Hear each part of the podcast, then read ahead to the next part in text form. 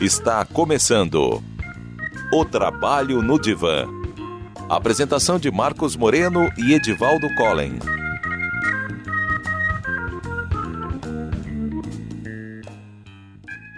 Sejam muito bem-vindos mais uma vez ao programa O Trabalho no Divã.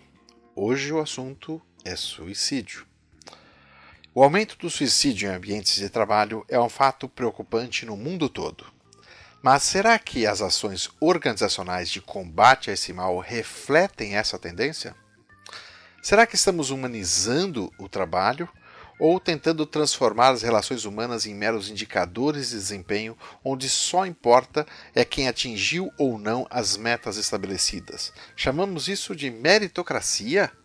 Meu entendimento de meritocracia é outro onde o espaço de trabalho é um ambiente propício ao desenvolvimento do potencial das pessoas, possibilitando que os objetivos organizacionais se mesclem aos sonhos, tanto pessoais como profissionais dos seus colaboradores, desafiando-os sempre a atingir o seu melhor, dando tempo para que a curva de aprendizado aconteça e os desvios sejam gerenciados por profissionais mais experientes e verdadeiramente engajados a acompanhar e liderar os seus colaboradores? Infelizmente, distorcem os conceitos de meritocracia com práticas que desumanizam as relações, onde somos apenas números e metas que alienam e distanciam as pessoas de seus propósitos e vontade inerente de desenvolver todo o seu potencial. Em 2008, a opinião pública francesa obrigou o poder público a investigar e punir empresas como Peugeot, Renault, Carrefour e a France Telecom em função de vários casos de suicídio, obrigando-as a tomar diversas medidas preventivas, estabelecendo novas políticas públicas e empresariais que atenuassem o problema. Todos os países livres, o trabalho tem uma função muito central para os indivíduos e que vai muito além do salário no final do mês. Siga esse raciocínio e veja se reflete também o que você sente. Qual é a importância do trabalho para atingir os seus sonhos de consumo? Carro, casa, lazer, viagem e o próprio padrão de vida que você vive. A qualidade de vida que você vive está diretamente relacionada com o padrão de vida que podemos levar e sustentar, mas o trabalho vai muito além. Imagine os aspectos psíquicos. Primeiro, quais são os, normalmente as primeiras coisas que fazemos a nos apresentar para alguém? Dizemos o nome, profissão, onde trabalhamos. Portanto, faz parte da nossa identidade. E depois, quanto ao reconhecimento profissional, como fonte, por exemplo, de autoestima, é fortíssimo na autoconfiança e na fixação da sua própria autoimagem positiva. Socialmente pensando, quais são os nossos maiores vínculos com pessoas entre conhecidos e amigos, além da família? Logicamente, muitos colegas e ex-colegas se tornam amigos. E, por último, mas não menos importante, temos a fixação de cultura e valores, como senso de equipe, cooperação, solidariedade, senso de urgência, persistência, resistência, resiliência, entre tantos outros. Considerando o papel central que ocupa o trabalho em nossas vidas, é de se imaginar que tenhamos apego. E o que vem junto com apego? O medo. Obviamente, acabamos tendo medo de perder tudo isso Dessa maneira, qualquer mudança, mesmo que não seja uma demissão, nos coloca em um estado de desconforto. As perguntas que acabamos nos fazendo e que nos colocam na defensiva são: será que não serei mais importante para a empresa?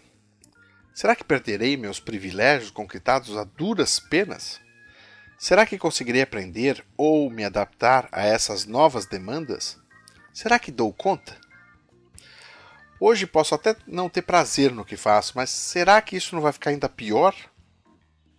Para muitos, essas perguntas geram medo. E quando estamos sequestrados pelo medo, o medo se torna o nosso conselheiro. E você sabe qual é o cenário que ele mostra sobre o seu futuro? O pior dos mundos.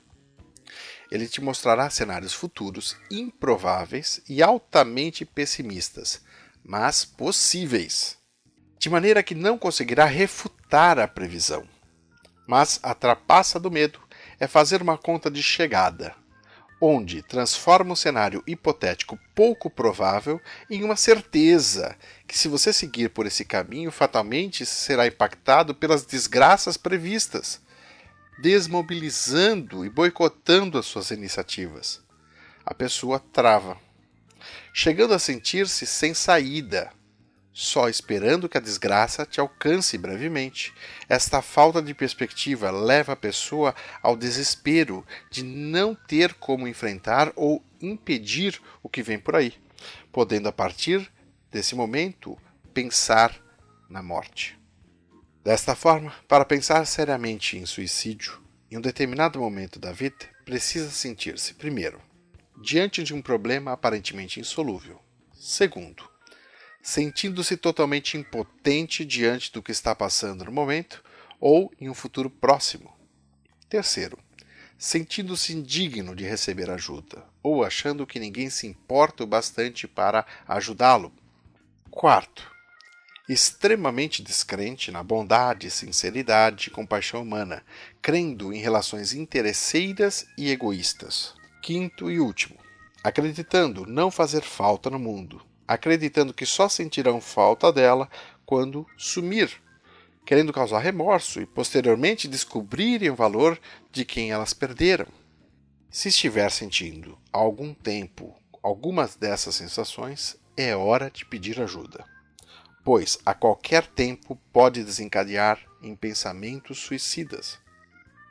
Não espere acabar as suas forças para pedir ajuda pois chegar a este ponto de prostração, de apatia pela vida e desespero, até uma melhoria no estado físico pode lhe dar a chance de executar o seu plano. Caso tenha percebido o risco de suicídio em alguém que você conhece, peça ajuda. Envolva mais pessoas nesse processo, preferencialmente profissionais e os responsáveis pela pessoa, como o líder direto, o RH, segurança do trabalho, pois somente uma equipe multidisciplinar tende a atuar de uma maneira mais adequada e com maior probabilidade de êxito. Cuidado, este assunto é sério.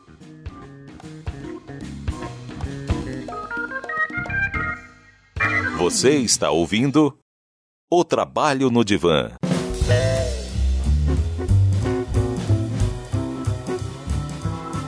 Modernidade e Trabalho com Edivaldo Collen.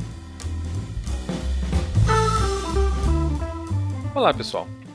O suicídio e suas relações com o trabalho é o tema do podcast dessa semana.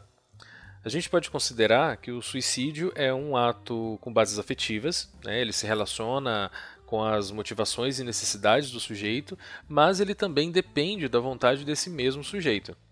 Afinal, é, numa definição geral, suicida-se aquele que tira a própria vida. No início da década passada, a Organização Mundial de Saúde colocou o suicídio na lista dos problemas prioritários em saúde mental, e isso promoveu muitas discussões sobre o tema é, ao redor do mundo. Aqui no Brasil, esse assunto esse ano foi também bastante abordado, muito pelo que foi mostrado na mídia sobre o dito jogo da baleia azul, né, que até hoje não tem nenhuma confirmação verdadeira, e também pela exibição da série do Netflix é, por 13 razões. Mas infelizmente, parece que existe uma tendência em psicopatologizar o suicídio, o que muitas vezes pode ocultar as suas raízes sociais. É verdade que alguns estudos mostram que muitos indivíduos que se suicidaram eram diagnosticáveis com algum transtorno mental e que os comportamentos suicidas eles também são mais frequentes em pacientes psiquiátricos. Mas só isso não é o suficiente para explicar o fenômeno. A depressão, o transtorno de personalidade antissocial, o transtorno borderline, alcoolismo, esquizofrenia são só algumas condições que geralmente são mais associadas ao suicídio. Mas é importante também levar em conta outros fatores de risco, como câncer, HIV e AIDS, doenças crônicas, principalmente aquelas associadas com dores fortes e constantes, são também fatores que contribuem para tentativas de suicídio. E além disso, tem também os fatores ambientais, como os problemas interpessoais, o bullying, rejeições, problemas financeiros ou no trabalho, como assédio moral, é, rápidas mudanças sociais, vergonha, medo ou exposição e acesso a métodos e instrumentos que facilitem o, o ato. Então a gente não pode considerar o suicídio como um fato isolado. Ele se relaciona com as atividades do indivíduo. É um fenômeno construído a partir das relações históricas e sociais que esse sujeito vai estabelecer ao longo da vida, de acordo com as apropriações que ele vai fazendo da cultura que ele vive. E é resultado da impossibilidade de expressar uma profunda insatisfação de qualquer outra forma. Ele é um ato crítico de, de resistência, fruto de um de um sofrimento psicossocial muito grande e que denuncia os vários níveis de, de opressão e exclusão aos quais a gente está submetido no dia a dia. E ele não termina ali no ato que tira a vida da pessoa. Ele, ele levanta questões sobre a motivação, que seja sejam problemas sociais, questões pessoais, familiares, econômicas, emocionais ou várias outras circunstâncias que se perdem porque a gente não pode mais consultar aquele sujeito. O que tem faltado para a gente é entender o suicídio numa perspectiva mais crítica, como sendo um fenômeno social, e não apenas um ato individual, privado, realizado por uma fraqueza ou por uma doença.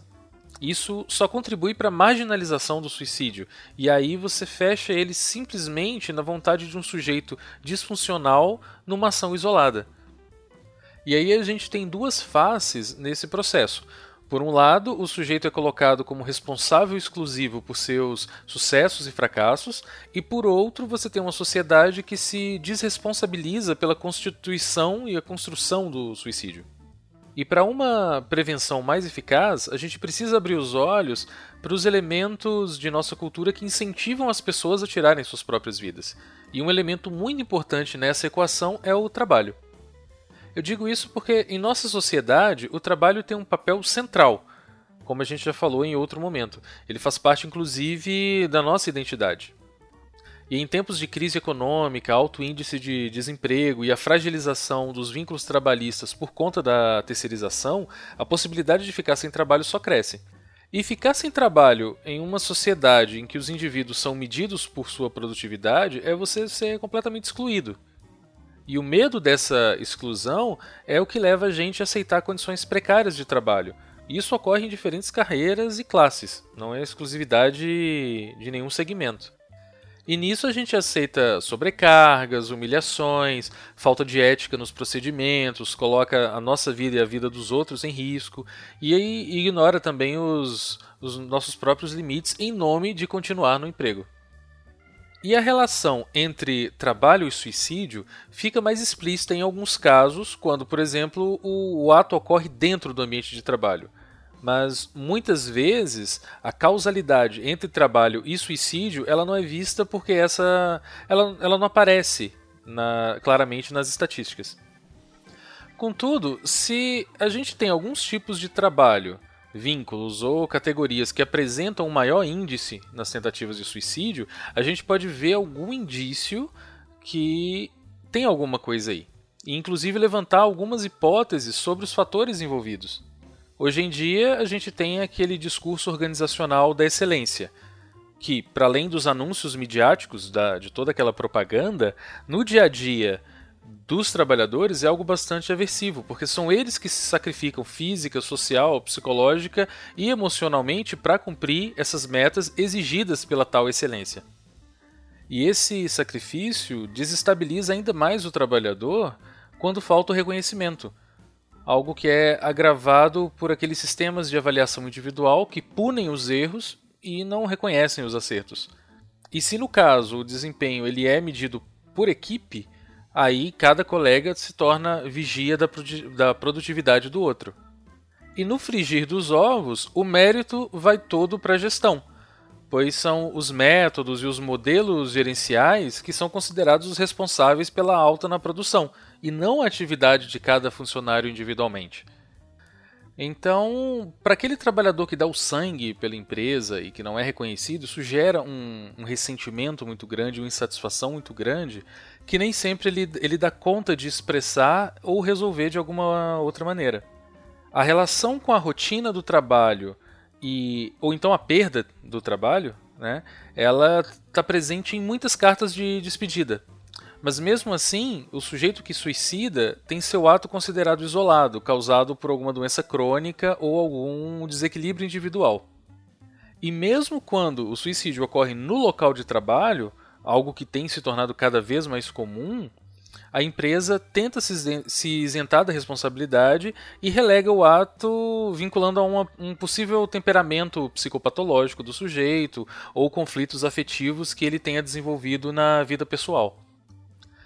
Então, a gente precisa falar sobre o suicídio, sim, mas a gente precisa também atentar para a forma com a qual a gente fala. A importância em se considerar os fatores ambientais relacionados ao suicídio está na possibilidade de mudar situações que trazem esse sofrimento para todo mundo. O sujeito que se suicida, ele é só um sintoma de toda uma estrutura que é opressora. E enquanto esse ato for considerado apenas individual ou de alguns grupos, ou fruto de algum desequilíbrio particular, vinculado necessariamente a algum tipo de doença mental, a gente vai continuar a ver os índices de suicídio crescendo. E vamos continuar ignorando as outras razões, que são muito mais que 13, mas que atingem todas as pessoas. Quando a gente olha para a sociedade hoje, a pergunta que a gente tem que fazer não é por que determinada pessoa se suicidou, mas por que não estamos nós todos nos suicidando. Você está ouvindo O Trabalho no Divã.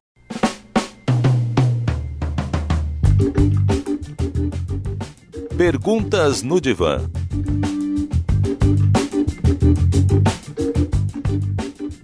Bem, a gente tem uma pergunta do Rafael Nunes. Primeiramente, parabéns pela iniciativa. E eu gostaria de saber por que as pessoas têm tido mais doenças mentais hoje em dia. Bem, Rafael, primeiramente obrigado pela pergunta. E o que eu posso te dizer é, apesar da nossa percepção, de modo geral, ser a de que a gente tem mais pessoas né, com adoecimento psíquico hoje, não é bem o que os estudos dizem. Segundo as pesquisas, a prevalência dos transtornos mentais na população geral permaneceu a mesma nas últimas décadas. O que a gente tem de diferente hoje é a popularização das informações referentes a esse tema né? A mídia fala mais, as pessoas dentro e fora das redes sociais falam mais sobre o assunto e há mais projetos de saúde pública que trabalham com a prevenção. Outro elemento que pode contribuir para essa percepção no aumento dos casos é a mudança das exigências nos cargos. As habilidades sociais e cognitivas têm sido cada vez mais requeridas, e são elas justamente as competências mais afetadas pelas doenças psíquicas, o que torna o adoecimento mais claro para quem está em volta. E temos mais uma pergunta da Laura Borges. Ela diz: Eu estava me sentindo deprimida, procurei os sintomas e vi que poderia ser isso mesmo, mas quando fui ao médico, ele disse que era burnout. Devo procurar uma segunda opinião? Bem, Laura, a princípio eu não vejo muito a necessidade de uma segunda opinião. A síndrome de burnout compartilha muitas características em comum com a depressão. Tem alguns estudos, inclusive, que mostram que não há diferença significativa entre os dois diagnósticos. E olhando para o lado da etiologia, que estuda as origens da doença, a nosologia, que classifica, e a clínica, que diagnostica, a gente pode considerar que essas duas condições são muito próximas, e alguns autores, inclusive, consideram que a síndrome de burnout é como se fosse um tipo de depressão. Então, provavelmente, a opção do seu médico por um diagnóstico e não outro se deu pelo histórico do seu adoecimento, com os critérios que caracterizariam mais uma síndrome de burnout do que uma depressão. E eu aproveito para dizer que não é muito legal a gente pegar sintomas de doenças na internet e ficar fazendo um autodiagnóstico.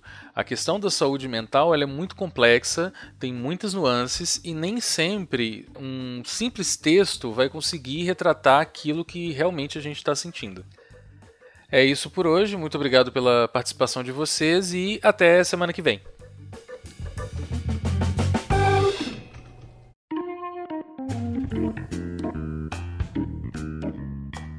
Você ouviu O Trabalho no Divã. Apresentação de Marcos Moreno e Edivaldo Collen.